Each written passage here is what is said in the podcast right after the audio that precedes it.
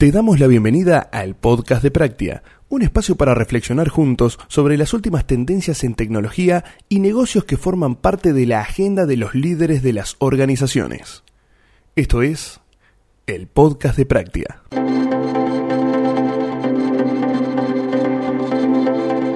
Hola, bienvenidos al primer capítulo del podcast de Práctica, un espacio para adentrarnos en el mundo de la tecnología, en cómo puede cambiar nuestro día a día y generar negocios para muchas compañías. Mi nombre es Leandro Africano y los estaré guiando en este camino de descubrimiento.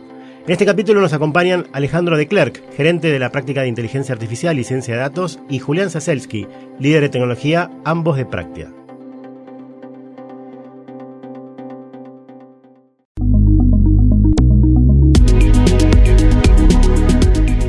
Pesar de que cada día tenemos novedades alrededor de la inteligencia artificial y de que la tecnología está muy avanzada, las innovaciones que aparecen no dejan de sorprendernos.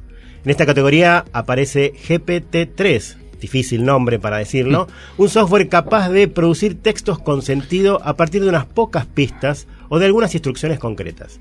En este podcast vamos a explorar a fondo cómo funciona y qué oportunidades trae para los negocios y cuál es el futuro de esta tecnología. Entonces, queridos invitados, quizás la primera pregunta que tengo para hacerles a ustedes, y se la voy a trasladar en primer, en primer lugar a Alejandro, la primera pregunta sería entonces, ¿qué es GPT-3? Contanos con tus palabras, en la medida de tus posibilidades, hacernos bien llano qué es esta tecnología. Hola Leandro, ¿cómo estás? ¿Cómo va? Eh, la inteligencia artificial siempre tuvo una gran dificultad que fue el, lenguaje humano, ¿no? Porque el lenguaje humano eh, no es lineal, ¿no? Nosotros no hablamos eh, linealmente, sino lo que lo tratamos de hacer cuando hablamos es utilizar metáforas, generar sentidos ocultos, ¿no? Que no, que no son lineales y eso es lo que nos da, nos da riqueza, ¿no? Nuestra expresividad se basa en usar las palabras Eso nos de una manera... como humanos, digamos. Totalmente, ¿no? Esa es la diferencia de una máquina. Entonces imagínate la distancia que hay entre eso, cómo me comunico así con una computadora, que en el fondo sigue viendo ceros y unos. Claro. Eh, números binarios sería, o sea, el famoso tema de eh, ceros y unos y, y todo formato digital. Totalmente. Entonces, durante años tuvimos ese problema, ¿no? ¿Cómo, ¿Cómo nos comunicamos con una computadora con nuestro lenguaje? ¿No? Porque podemos comunicarnos, pero con el lenguaje de ella. Ok. Como- y bueno, y, y este es un tema súper complejo, ¿no? Que es como la puerta de entrada a la verdadera inteligencia artificial. Porque si yo puedo hacer que la computadora me entienda y me responda como un ser humano, ¿no? Ahí empieza toda la ciencia ficción que uno conoce. Que viene el robot y te dice, hola Leandro, ¿qué tal? Y vos no Eh, sabes si es una persona. Empiezan no. los temores también, por cierto. Totalmente, ¿no? El apocalipsis empieza cuando las computadoras hablan como nosotros, básicamente. Tal cual, tal cual. Y lo que pasó acá en el 2020, durante la pandemia, ¿no? Esta pandemia que nos va a cambiar tanto, también pasó GPT-3. Ah, ¿qué- estamos hablando de algo muy, muy reciente. O sea, algo que Sí, ocurrió. totalmente. Julio del 2020. Ajá. Wow. Que ya es viejo para nuestra, por nuestra velocidad de, de cambio. ¿Por qué? Bueno, te- después te pregunto Después por qué más viejo. pero te voy a contar el salto, eh, te diría, hasta cuántico que hubo acá, ¿no? Pasamos de, de tener sistemas que, si bien trabajaban en lenguaje, eran bastante malos prediciendo y les costaba mucho adaptarse a las preguntas, ¿no? O sea, era, les era muy difícil entendernos. O sea, uno les preguntaba, ¿cómo estás? Por ejemplo, y escribías mal la palabra, te decían cualquier cosa. Ujú. GPT-3 tiene otra arquitectura que lo permitió entrenarse con mucha más información y la verdad es que puede dar un montón de otro tipo de respuestas. Entonces, eh, genera texto de tal manera, puede completar cuentos, hacer poesía y ya es difícil para nosotros los humanos distinguir entre textos generados por la inteligencia artificial o por otras personas. Es lo que se dice la interpretación semántica, digamos, no solo la lineal, sino la interpretativa, la, la metáfora, o sea, poder utilizar metáfora, poder utilizar adjetivos, poder utilizar otros recursos narrativos que hasta ahora no existían, digamos, sería algo así. Totalmente. Te doy un ejemplo que me pasó hace poco muy divertido. Estábamos probando GPT-3 en una demostración, en una demo en el trabajo, y pongo, un, nos escribió un cuento de Jaimito y Juan. Y en un momento yo pongo, y Ja- Jaimito se enloqueció y lo internaron. Y GPT-3 me dice, en un hospital psiquiátrico. Claro. O O sea, sea, tiene esa capacidad de poder responderte preguntas complejas. de entender, ¿no? Un contexto, sí. porque, o sea, nosotros sabemos que si alguien se enloquece lo internan en un hospital psiquiátrico, en un hospital común. Común. Y es interesante, ¿no? Cómo ese- ese- esa información que no es tan obvia, cómo aparece. Tal cual, tal cual. Eh, y en tu caso, ¿cuál es el punto de vista que, que- que ven ustedes también desde otra mirada, digamos?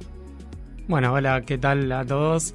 Eh, para mí también trayendo un poco datos concretos y duros para em- empezar a entender eh, de qué se trata esto de GPT-3 y una de las diferencias eh, que trae frente a las inteligencias artificiales anteriores a esta que ya lleva casi dos años, eh, es la cantidad de datos con la que se la alimentó, con la Claro. que fue entrenada, con la que aprendió, que fueron millones de páginas de internet, todo el contenido que tenemos en Wikipedia, que uno, un ser humano, si se tiene que poner a leer y aprender eso, no le alcanzaría con toda la vida. Eh, entonces así fue aprendiendo no solamente temas de sintaxis, sino también cómo se habla, eh, cómo se interpreta un texto y cómo sigue el hilo de una oración eh, para mantener una conversación lo más humana, lo más parecido a lo humanamente posible. y que tenga sentido y uno poder interactuar y que uno se confunda si está hablando con un robot o está hablando con una persona. Todo esto también que lo aprendió no solamente en español, sino en inglés y en muchísimos otros idiomas más también.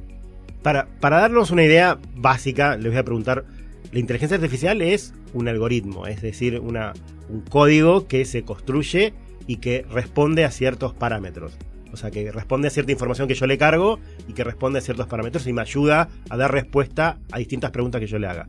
¿Está bien esa definición? ¿No está bien? ¿Está muy lejos? perfecto. Está, bien. Lo que puedo agregar también ahí eh, es que los distintos asistentes virtuales y los eh, anteriores a GPT-3 estaban basados en gran parte en reglas de programación lógica fijas que vos le hacías una pregunta y siempre te iba a responder dentro de opciones algunas respuestas. Lo que el Alexa, por ejemplo. por ejemplo, las primeras versiones. Eh, después fue evolucionando con el tiempo hasta lo que puede llegar a ser hoy en día mucho más potente. Eh, lo que tiene GPT-3 con todo este entrenamiento que contaba es que va aprendiendo sobre la marcha también.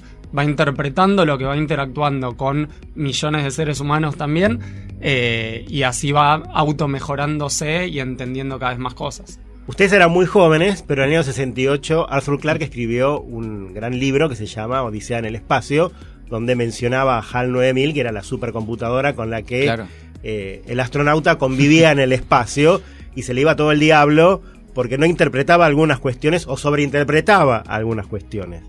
Eh, y, después fue llevada al cine por Stanley Kubrick en una maravillosa película, considerada una de las 10 mejores películas de la historia. Eso es un poco como el, pantallazo general. Ahora, eso llevado al mundo de los negocios, eso llevado al mundo de la cotidianidad y de qué puede hacer una empresa o de qué, de qué puede apropiarse una compañía de esta tecnología ¿Qué se puede, qué podemos esperar con respecto a eso? Mira, acá las posibilidades, sinceramente, son infinitas, ¿no? Parece una frase hecha, pero imagínate tener una persona que no necesite dormir, no necesite descansar, que sepa todo y pueda hablarte todo el día. Es como, wow. Pensemos más en una máquina más que en una persona, pero sí, entiendo el punto. Y encima no puedas distinguir que es una máquina, no sepas si te habla por un teléfono, con una voz, vos no vas a saber si es una persona. O sea, es infinito. la aplicación más inmediata para ir a algo concreto es en el tema chatbots. Como decía Juli, ¿no? Tradicionalmente, hoy hay un montón de chatbots, todos los días seguramente hablamos con alguno, pero eh, son un poco. Hay que ayudarlos. Los digo yo, los digo yo, son bobos. Necesitan ayuda.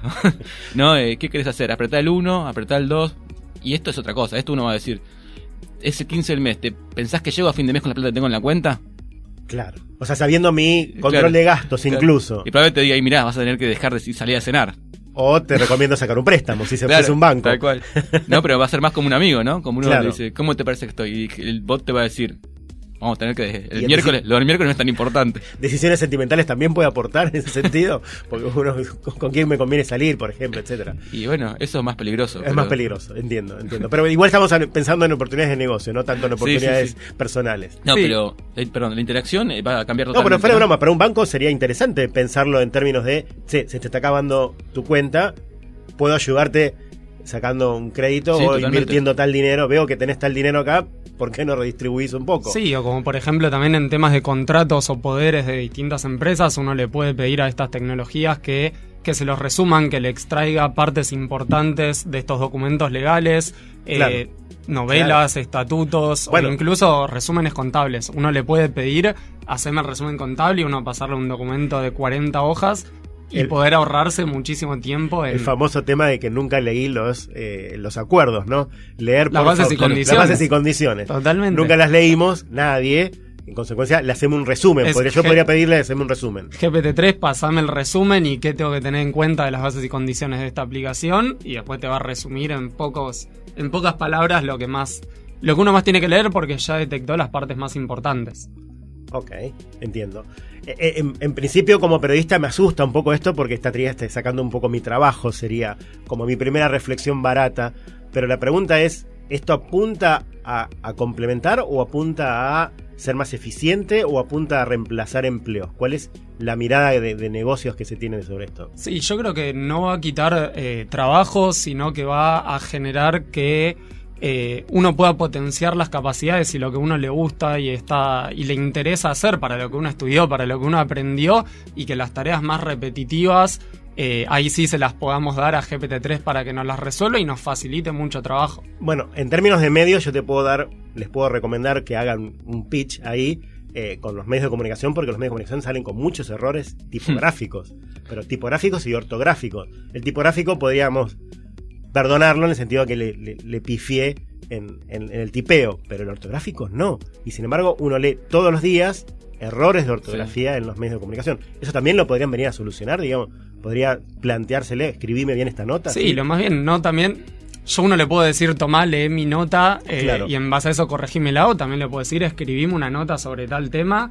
eh, y bueno, ahí puede ser, eh, ahí, Ahí puede ser controversial un poco, pero después yo como editor, como redactor, como periodista, eh, puedo darle mi toque a esa nota y me ayudó y me ahorró cierto tiempo, pero después la nota la terminé armando yo. Y en ese sentido, me surge una primera pregunta. Si yo le pido que escriba algo desde cero, eh, ¿el plagio cómo se controla? O sea, ¿es todo, realmente desde cero construye o va tomando eh, párrafos y, y No, oraciones? eh, son, eh, no, no hace una búsqueda de texto y la copia, sino que genera de cero. Y de hecho, varios medios ya están usando artículos generados por GP3. O sea, los medios, los periodistas, son los, creo que son los mayores adoptantes de estas tecnologías. Ujú. Quienes están más interesados, tal vez. Porque están más interesados y, y porque también tienen mucho trabajo eh, que, que no es creativo, por decirlo de alguna manera, ¿no? Claro, O sea, claro. hacer, redactar artículos similares, por ejemplo, el artículo que a veces se lee, ¿no? Cotización del dólar. Esta mañana el dólar... Bueno, son las búsquedas que más tienen los medios, ¿no? Claro. Exactamente, sí, sí, Y hay muchos de esos artículos generados automáticamente ya hoy en día. claro. Es, Bueno, eh, ahí hay una mezcla también, podemos pensarlo en términos de lo que se busca en, en Internet, la- la- las, keywords, Sí. los SEO, en la búsqueda. Bueno, se está buscando mucho este tema. Le puedo decir al algoritmo, generame noticias o generame notas a partir de esto. Es así también, es, esa lógica podría ser así, esa lógica. totalmente. O también lo que yo hago a veces para hacer demos de esto es pongo una sinopsis de un cuento y después me escribo el cuento. Asusta, asusta. Asusta, pero bueno, en términos de- de- de negocio, habría que buscarle la vuelta para que sirva. Y esto, me decías antes, podría mejorar los, los chatbots en, en cuanto a diálogo y a interpretación, porque hoy muchas veces el diálogo se acorta o queda cortado porque no encuentra la solución al problema, ¿no? O sea, como que, Totalmente. pare- como yo decía antes, como que es muy, muy bobo, muy como un- un- una computadora vieja. ¿Cómo, cómo lo mejoraría? Mira, ¿De qué la, manera? La experiencia que los usuarios nos dicen generalmente con el tema chatbots es exactamente la que vos nos estás contando. Es una, es una experiencia bastante insatisfactoria cuando uno se aleja de lo obvio. Claro. ¿No? Está muy bueno al principio porque quiero saber el saldo. Antes uno tenía que ir al cajero ¿no? y decirle, ¿me das el saldo de la cuenta corriente? Llego con mi papá, hacíamos la cola para que nos den el saldo. Eso no existe más. Claro. Eh, y está bueno a veces tener un chatbot, ¿no? Para no meterse en la aplicación. Mm. Pero si yo quiero hacer algo relativamente complejo, ya es muy frustrante todo porque no me entienden, ¿no? Porque uno intenta y no le sale y es, genera frustración. Incluso a veces en los buscadores, el de Google es el mejor Sí. ejemplo y el de Spotify es el contraejemplo mejor. Digamos, cuando uno se equivoca en el tipeo, Google te interpreta que te equivocaste y dices, ya sé lo que estás buscando. Sí. Spotify, en cambio, si uno se equivoca, no entiende lo que te estás buscando. O sea, eso también puede ayudar en ese Totalmente, sentido. pero acá la diferencia es que, por ejemplo, yo le hago una pregunta a Google, Google lo único que hace es buscar la respuesta. Sí, sí, sí. Esto sí. se- crea la respuesta. No, no, está bien, pero digo, me, re- me refiero a que puede interpretar mis errores. Totalmente. Sí, sí, sí. Todo Spotify lo- no los interpreta. No, no. Google sí los interpreta. Totalmente. Esto es acumulativo, ¿no? Todo lo que ya vimos, o sea, para sorprendernos a nosotros, por ejemplo, y la gente que se dedica a lo nuestro, tiene que ser algo acumulativo porque ya estamos... Claro. O sea que aprende todo el tiempo y esa, Sí, sí, esa sí. información la incorpora en cada una de sus eh, interacciones. Totalmente. Y con el caso de Google, Google nos dio un estándar a todos. Todos tenemos un estándar de búsqueda, de cómo tiene que funcionar un buscador. Absolutamente. Y cualquier cosa que performe por debajo de eso no nos interesa. Porque decimos, eh, Bueno, no es Google, ¿vos cómo es el ejemplo este que ponía yo. yo me- a veces uno se le, le equivoca en una palabra de una, una banda en inglés, Sí, sí, sí. pero ya sabes a qué me refiero. O sea, No, se entiende sin 2T. Claro, tal cual.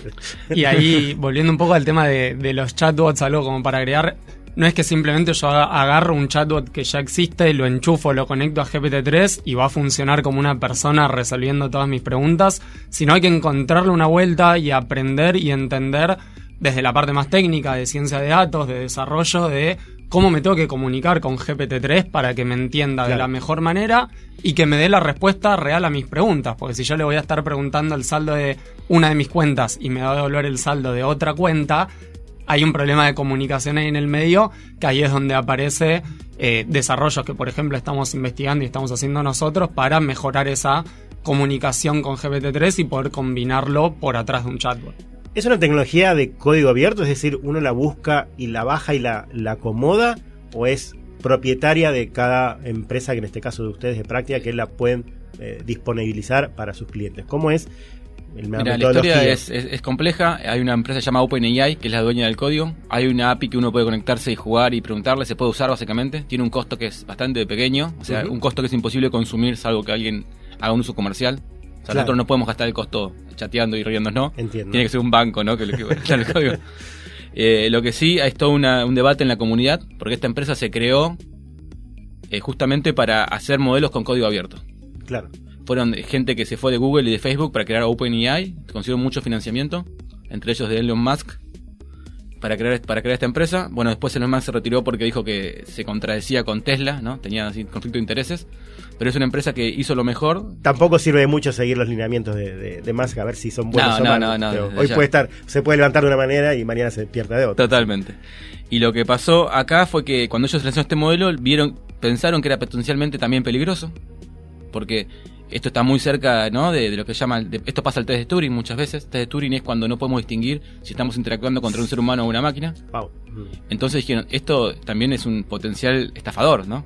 Claro. Digo, yo puedo llamar a la gente que... Nosotros porque somos buenos y pensamos en, Sí, ahí- en el buen uso, pero si uno puede pensar en el mal uso. Totalmente, ahí va a depender siempre de quién, quién es la persona o la empresa que está por atrás del uso de esta herramienta, ya sea pagando, no pagando de forma gratuita, inventando una nueva, la plata que pueda llegar a invertir ahí, el uso que le dé. Como cualquier tecnología, depende para qué fue creada y para qué, es la, para qué se lo está usando hoy en día. Y en el caso de que un cliente muestre interés en llevar adelante una aplicación con esto, ¿cómo se procede? Digamos, ¿qué, qué- cuáles son los pasos? Eh, no, hay que ver el relevamiento y hay que hay que ver que él nos pase, ¿no? Eh, necesitamos la información del cliente. ¿Qué quiero responder? Porque obviamente cada Sí, claro. empresa tiene sus reglas eh, distintas Sí. y hay que mostrarles información a GPT-3. GPT-3 ya sabe hablar, es como es como una persona, ¿no? En el sentido ese. Que yo te digo, buena, Leandro, tenés que ayudarme a responder preguntas sobre, no sé, sobre farmacia. Vos ya sabés hablar, leer y escribir. Tenés que leer la información y estudiarla. Pero no tengo que enseñarte a hablar. Esto es lo mismo, ¿no? Es algo Ok. así. Yo tengo que ver ese corpus y después la inteligencia artificial, como vos decís, estos problemas, ¿no? De que nos comentaste, estas fantasías populares que son un poco ciertas, ¿no? Como de la, com- la supercomputadora que se revela, como Desde Terminator hasta... de Terminator hasta eh, o sea, en espacio, uno que dejó en un momento y dice, yo creo que soy mejor que vos para conducir esta nave, y dice, bueno, ¿no? Entonces la- estas computadoras tienen reglas, una de las reglas es que no pueden mentir, otra de mira. las reglas es que no pueden eh, ser, hacer comentarios de eh, discriminación, Discriminatorio, claro. discriminatorios, y tampoco pueden simular tener cuerpos. Ah, mira. No pueden Eso decir... está fijado y no se puede Sí, alterar. sí. Ahí se, está, se está armando, obviamente esto es todo muy reciente, se está armando una especie de, de protocolo de reglas para las inteligencias artificiales. Y el tema del cuerpo fue siempre un problema porque, como están entrenadas con texto, capaz que te dicen, ah, sí, es un calor bárbaro acá. Sí, o vos le preguntás cómo te llamás y te dice Eugenia. Entonces empezás a interactuar y vos decís, ¿estoy hablando con una persona o estoy hablando con un Claro. robot? ¿Qué cosas te gustan hacer? Me gusta bailar, cantar e ir al cine. Pero no podés ir al cine porque sos un robot. No, no soy un robot, te dice. ¿Y qué tal estuvo la película? Y te dice cómo y estuvo te la película. dice y le preguntás qué película te gusta y te dice el nombre, quién la hizo, los actores. Sí, además lo, lo paradójico de esto para mí es que como está entrenada con texto real, ¿no? Escrito por humanos, a veces razona como razonamos los humanos, ¿no? Yo le, una vez le pregunté, ¿vos sabés que sos un robot? Y la respuesta fue, sí, yo sé, pero vos también sabés que sos un robot. Claro. No, le digo, yo no soy un robot. ¿Y cómo sabes que no sos un robot? Y empezás con ese debate La infinito. paradoja, la paradoja te puede llevar a cualquier lugar, claro. Y, y uno arranca la conversación sabiendo que es una computadora, sabiendo ¿viste, que no piensa, ¿no? En el sentido que uno concibe lo que es pensar. Pero estaba hablando 10 minutos y dice, no sé, ¿eh? Sí, sí, o vos buscas cómo ganarle para que te responda algo, para darte cuenta de que es un robot y a veces cuesta y después te das cuenta de que estuviste una hora chateando con un robot, divirtiéndote también. Sí, sí. Eh, Por ahora está en una instancia de entretenimiento y barra, pongo, pongo yo la barra, pensar en negocios, ¿no? O sea, Sí, de qué manera pueden aplicarse. Sí, no, tiene, tiene muchos usos, ¿eh? Todos los sistemas de traducción modernos utilizan G- alguna variante GPT-3. tipo Duolingo, así, por ejemplo. Eso, eso es de enseñanza, más de Ah. traducción tipo Google Translate. Ah, mira. Sí, sí, sí, ya Ah. están. Estas son la tecnología que, que se usa para esto, es la mejor. Porque al entender también el lenguaje, le es muy fácil traducir. O está entrenado con capaz que el mismo texto muchas veces en dos idiomas. Uno puede ver claramente que Translate ha mejorado muchísimo en Totalmente. los últimos 4 o 3 años. Es otra cosa. Es por, por Es esto- por esto. No exactamente por este modelo, pero por esa tecnología. Y también eh, hay un programa que se llama Copilot. No sé si escuchaste hablar de Copilot. No, Es una aplicación que ayuda a los programadores. Los programadores ponen, yo quiero programar, no sé, una ventana con una caja verde. Y en vez de hacer el código ese, el sistema automáticamente lo escribe. Eh, dicen, calculan que ya se mejoró la productividad aproximadamente al 30%. O sea que una persona puede generar 30% más de código. Claro, es mucho más eficiente, claro. Y, y, y- y especulan que en el 2027 va a ser del 80%. Eso. La eficiencia, digamos, la, la Sí, o productividad. sea que voy a ser casi el doble de productivo por un sistema. O más vago, depende cómo lo miramos. Claro. Sí, con esto, el tema con esto mismo de Copilot, nosotros hicimos una prueba eh, agarrando distintos científicos de datos y distintos desarrolladores web, a los cuales, para que estén todos bajo las mismas reglas y las mismas características, les dimos distintos fragmentos de código eh, para que pongamos cronómetro, lo copien. Algunos usaban Copilot, otros usaban aplicaciones similares a Copilot y otros simplemente copiaban. Un muestreo, digamos. Hicimos un muestreo con distintos eh, programadores, distintos científicos, y los resultados finales dieron que con- con- gracias a Copilot y a estas inteligencias eh, programás mucho más rápido. Mm. Claro, Eh, después también depende mucho del conocimiento del programador y cuánto tiempo tenga para pensar, pero en el momento que ya tomó la decisión de qué tiene que llevar al código, es muchísimo más rápido. Está claro. ¿Decías? Ahí, no, lo de colaboración, ¿no? Estaba escuchando a Juli y pensaba eso. Esto es colaboración, ¿no? Eh, programar con Copilot. Nadie está diciendo vamos a reemplazar al programador y vamos a poner eh, a un algoritmo. Sí, sí, Copilot por sí solo no programa. Claro. Eh, lo mismo con GPT-3 y es un poco lo que decíamos hace un ratito de no es que va a reemplazar trabajos, sino que como con cualquier otra tecnología que hoy en día estamos muy acostumbrados a usar, cualquier aplicación de celular, aplicación de computadora, nos va a facilitar y hacer que empecemos a hacer otras tareas no tan repetitivas, capaz. Y en el caso, yo vuelvo al periodismo, que es un poco lo que Sí. puedo decir, uno podría transformarse más en editor que en periodista, digamos, que, que escritor de primeras vez, eh, desde cero. El famoso, los periodistas tenemos el terror de la página en blanco, ¿no? Claro. Algunos más que otros. El terror de la página en blanco, ¿cómo arranco mi nota? Eso se podría reemplazar y convertirme más en editor, si se quiere, de ese producto de esa nota. Sí, editor, investigador o de buscar distintos documentos y fuentes para pasarle, mira, tengo toda esta Claro. información, presentame una nota viable. y yo le tengo que cargar esa información. Y vos le cargás esa información porque vos querés que te hable de esos temas y no de todos los que vos, eh, no de todos los que conoce. Mm. Porque la otra opción es, quiero una nota sobre este tema y ahí sí te va a escribir sobre lo que sabe. Está claro. Pensemos un poco hacia el futuro, hacia Sí. cómo podemos imaginar nosotros, y cuando hablamos de futuro de estas tecnologías estamos hablando de meses, años, ¿no? O sea, no mucho. O sea, Semanas, Claro, claro. futuro es el año que viene. Claro. Eh, ¿con ¿Qué podemos pensar? ¿Qué podemos imaginar? ¿Qué, qué, qué charlan ustedes con sus clientes a la hora de pensar esta tecnología? Mira, la semana pasada compartí una nota en un grupo que tenemos interno que del, del director de OpenMind y su- dijo, mi objetivo es que el año que viene la gente deje de hablar de GPT-3.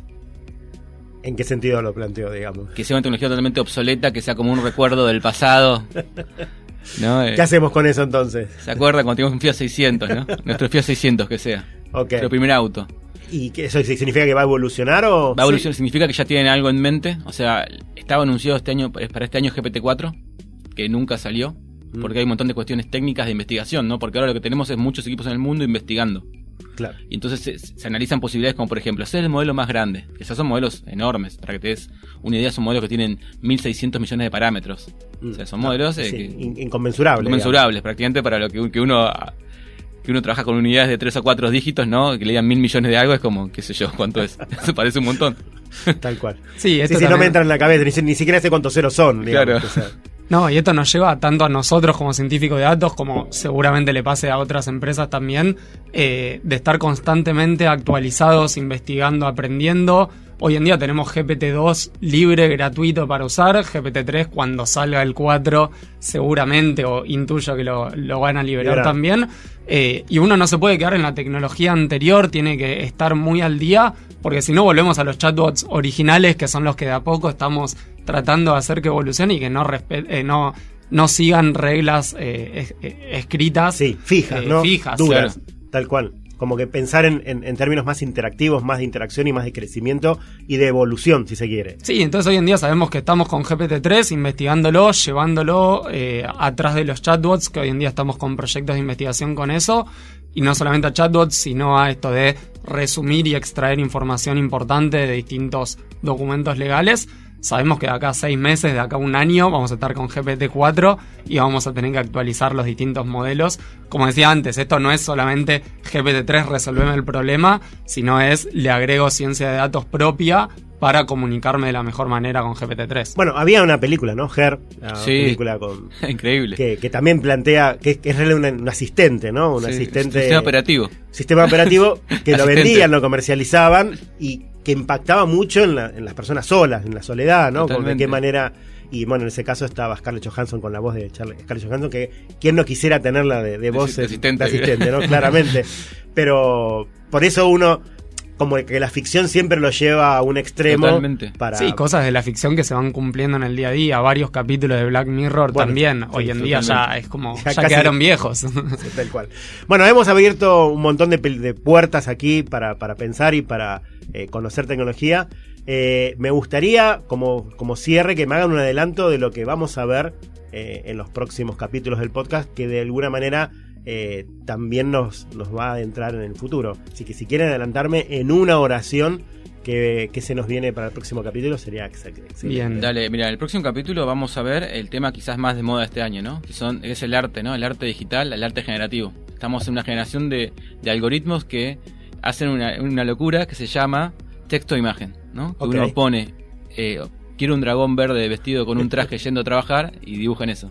Y rápido, aparte. Y en un segundo, hacen 10 copias perfectas. Todo- Y ahí también- así, los ilustradores no son tan comprensivos como los O sea, no- periodistas en este claro, eso te iba a decir, no solo los periodistas, sino también los No, ilustradores. y ahí no es que sale a buscar en Google, sino como hablábamos recién de GPT-3, inventa las imágenes en el momento eh, sobre los millones de imágenes que ya aprendió. Y también tiene un nombre un poco raro que ya lo charlaremos. Eh, Adelantámelo, GPT-3. adelantámelo. Eh, vamos a estar hablando sobre lo que es Dalí y en este caso la versión de Dalí 2, así como hablábamos de las distintas versiones de GPT-3. No el Dalí, el artista, y no, No el Dalí el artista. Pero y- justamente se llama Sí, por y eso. viene claro, la claro, combinatoria de claro. nombres. Gracias, Julián. Gracias, Alejandro. Nos vemos el próximo capítulo. Muchas gracias. Gracias.